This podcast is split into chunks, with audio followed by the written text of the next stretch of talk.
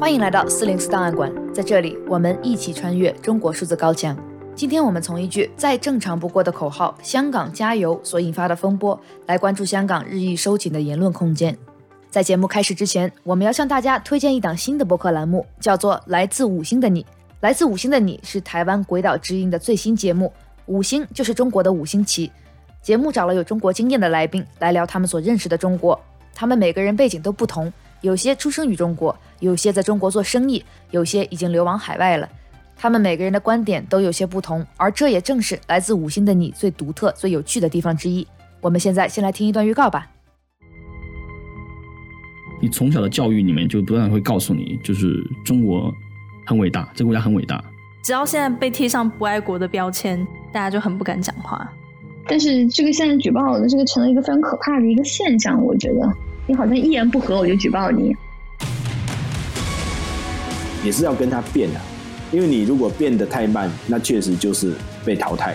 那我觉得这个不管你到哪一个国家去发展，你在那个地区一定是适应他，而不是他适应你。就是去去好好的去去 follow 如果这个是我的人生在世一个准则。很多他释出的善意，随时都会收回。他只在乎一件事情：屈服。你要彻彻底底的屈服。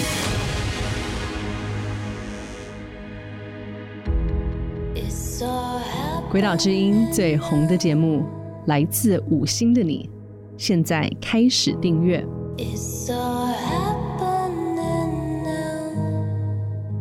我认为我自己是一个很爱国的人，但是我爱国的方式并不是一种我要去相信一切。来自五星的你在各大播客平台都可以找到。苹果、Spotify、Google、YouTube 或直接搜索“来自五星的你”。二零二一年十月二十八日开播，每周一集，共十二集。一年一度的渣打马拉松是香港最大型的长跑赛事，也是最多人参与的体育活动。因为疫情停办两年后，十月二十四日，渣打马拉松比赛终于再次举行，吸引了一万五千多名选手参加。这也是疫情以来香港首次举办的大型公众活动，关注度很高。香港警方也出动了两千多警力维持秩序。然而，在比赛当天，有选手穿着印有“香港加油”字样的衣服出现时，却被工作人员说不符合赛事规矩，要换掉衣服才能继续参加比赛。甚至有的选手身上有“香港加油”的纹身，也要用胶带贴住才能继续参赛。在后的新闻发布会上，赛事主办方只说体育活动不应该有政治因素。记者追问“香港加油”这句口号是谁规定的政治因素？主办方却语焉不详，没有正面回答。香港的时事评论员刘少瑞质疑说：“究竟是‘香港’这两个字有事，还是‘加油’这两个字有事呢？这是讲不清的，因为竖看是香港，横看是加油，究竟哪两个字有事呢？”他认为这是上有精神，下有精神病的做法。但是“香港加油”等口号之前并不认为涉及政治因素，在往年的赛事中，都会有选手穿着奇装异服来烘托气氛。或者贴着有政治诉求的标语，并没有受到过任何管制。本次赛前的一次记者会上，主办方说不会限制参赛者的衣服颜色和标语等。有记者问“香港加油”这种标语是不是可以？主办方说香港一直加紧油，所以不认为有问题。然而两天后，主办方突然发出一份声明，说运动不应该加入政治元素或口号，强烈呼吁跑手尊重大会守则，维持良好比赛秩序及气氛。并且说，如果有任何违反法律或者规则的情况，将会拒绝选手参赛，甚至会要执法部门介入。香港的媒体活跃人士陈志云表示，禁止这个口号令人摸不着头脑。他觉得“香港加油”是中性字眼，在疫情影响下，香港经历很多困难，大家为香港打打气有何不可？为什么要将这句口号看成政治诉求呢？其实近几年，内地官方媒体每年都为香港加油。二零一九年，人民日报微博发布了宣传短片，其中有四十六位香港演艺人士为香港加油。二零二零年疫情期间，人民日报专门发布视频，同心抗疫，香港加油。二零二一年，人民网还发布过文章，要香港加油。香港加油这句口号也出现在二零一四年香港人要求真正的普选而掀起的占领中环运动中。二零一九年，香港人害怕逃犯条例修订草案损害独立的司法制度。掀起了反修例运动，走上街头的示威者也经常使用“香港加油”等口号。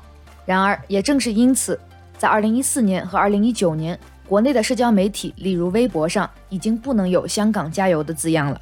中国数字时代的敏感词库也已经收录了“香港加油”的词条。不光是“香港加油”这句口号成为禁忌，本次的马拉松比赛，有的跑手赛前甚至说自己都不会穿黄色的衣服参加比赛，因为多一事不如少一事。黄色衣服之所以也成为禁忌，是因为在2019年香港的反修例运动中，黄色代表支持示威者和民主派的颜色。2020年6月，北京颁布了《中华人民共和国香港特别行政区维护国安法》。香港的言论和表达自由面临空前挑战。最后一份感言的报纸《苹果日报》在六月被查封，一夜之间，普通人在社交媒体上的留言，以及使用常用的游行口号，甚至“香港加油”，都有可能给自己带来危害国家安全的罪名，乃至煽动颠覆国家政权这种重罪。二零二一年十一月十一日，国安法生效后的第二例判决，就是纯粹针对这种言论自由。被告在多次抗议活动中高喊支持独立口号，他被判煽动他人分裂国家罪，获刑五年九个月。香港曾经一直是全球最自由的地区之一，不过，二零二一年四月最新的全球新闻自由指数中，香港仅排名第八十位，而国安法的颁布是最大的影响因素。二零二一年五月，香港记者协会公布香港新闻自由指数，新闻从业人员对香港的新闻自由也是评分急跌。认为主要是政府打压导致的。